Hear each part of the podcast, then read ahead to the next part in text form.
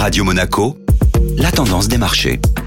Et la tendance des marchés avec Société Générale Private Banking. Bonjour Laura Guial. Bonjour Benjamin. Les marchés européens ont fait preuve d'une timide hausse hier. Les marchés actions étaient tiraillés entre la hausse du pétrole et la situation sanitaire en Chine. D'un côté, le pétrole se reprend suite aux pertes de la veille, après le démenti par les Saoudiens de l'augmentation de 500 000 barils par jour de l'OPEP+.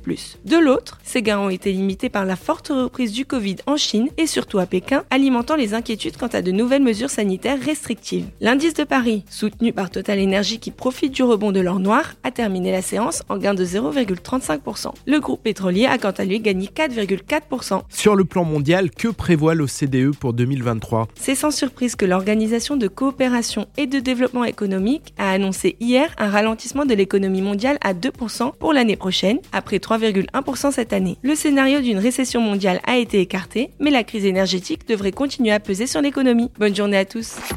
Société Générale Private Banking Monaco vous a présenté la tendance des marchés.